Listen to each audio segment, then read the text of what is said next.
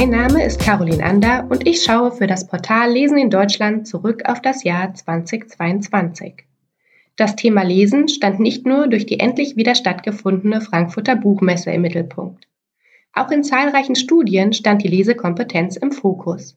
Die Ergebnisse sind leider weniger Grund zur Freude, sodass ich Ihnen im Anschluss gerne noch schöne Glanzpunkte aus der Leseförderung aus dem Jahr mitteilen möchte.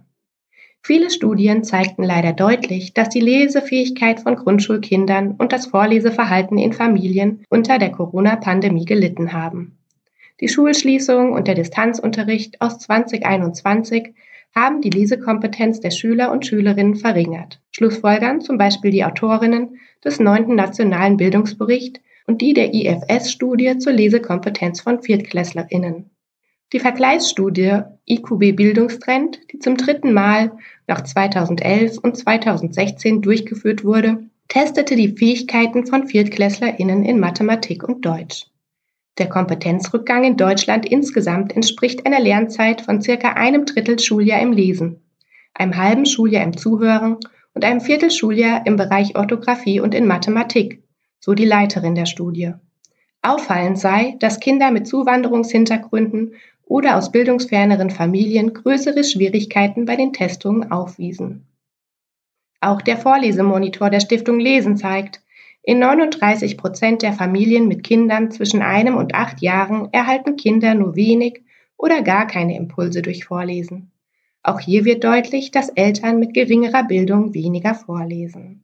Die Studie zeigt, der Leseerfolg wird verstärkt, wenn Kinder bereits vor dem zweiten Lebensjahr mit Büchern und Vorlesen vertraut gemacht werden und auch Schulkindern noch vorgelesen wird, auch wenn diese zum Teil schon selbst lesen können.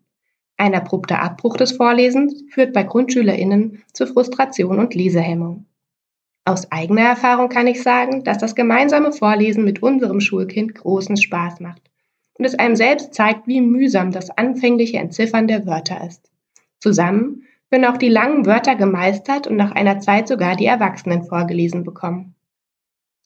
Der Einsatz digitaler Bücher und digitaler Medien ermöglicht auch leseschwachen Erwachsenen, das gemeinsame Vorlesen mit dem Kind zu üben und kontinuierlich einzubauen. Alle Autorinnen fordern eine nachdrückliche Qualitätsentwicklung des Bildungssystems.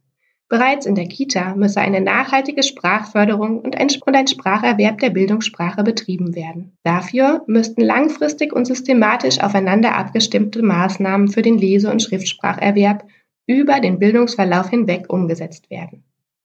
Der 15-jährige Erfolg der Hamburger Sprachförderung könnte da ein gutes Beispiel sein, da er zeigt, dass frühe und intensive Maßnahmen für Kinder ab viereinhalb Jahren bis in die Schule hineinwirken. Zu meinen Glanzpunkten für 2022 gehört die Solidarität mit Geflüchteten aus der Ukraine. Buchgeschenke in Deutsch und Ukrainisch erwarteten viele Familien in örtlichen Bibliotheken und von Institutionen wie dem Goethe-Institut und von Vereinen wie zum Beispiel den Bücherpiraten in Lübeck. Mehrsprachigkeit und Vielfalt gehören eben einfach zu unserer Gesellschaft dazu. Und so erinnere ich mich auch gerne an mein Gespräch mit Frau Ponier von der Fachstelle Kinderwelten in Berlin zurück. Sie machte deutlich, wie wichtig es ist, dass Kinder- und Jugendbücher vielfältige Familiensituationen abbilden und wertschätzen. Nur so könne eine vorurteilsbewusste und inklusive Bildung und Erziehung unterstützt werden. Motivierend sind somit auch die Tipps zur barrierenfreie Leseförderung aus dem Angebot Barrierefrei kommunizieren und das Gewinner-Hörfunk-Feature Bibliotheken und Bildungschancen des, des Publizistenpreis der deutschen Bibliotheken. Gerade letzteres schließt gut an die Studienergebnisse zu Beginn an und zeigt, dass auch Bibliotheken wichtige Orte sind, um gesellschaftliche Teilhabe für alle zu ermöglichen und auf literarische Wünsche und Bedürfnisse der Stadtviertel einzugehen. Mir hat 2022 gezeigt, dass die Leselust auf kreative und ungewöhnliche Weise geweckt werden kann. Beim Fußball, wie in Köln im Projekt Kicken und Lesen oder auch mit Hilfe flauschiger Vierbeiner, wie im Tierheim Berlin. Dort lesen leseschwache Kinder regelmäßig Katzen vor. Für 2023 wünsche ich uns allen weniger Konflikte, Offenheit füreinander und jeden Tag minimal fünf Minuten, um miteinander und füreinander zu lesen, und zuzuhören, egal ob im gedruckten Buch, digital oder in Audioversion.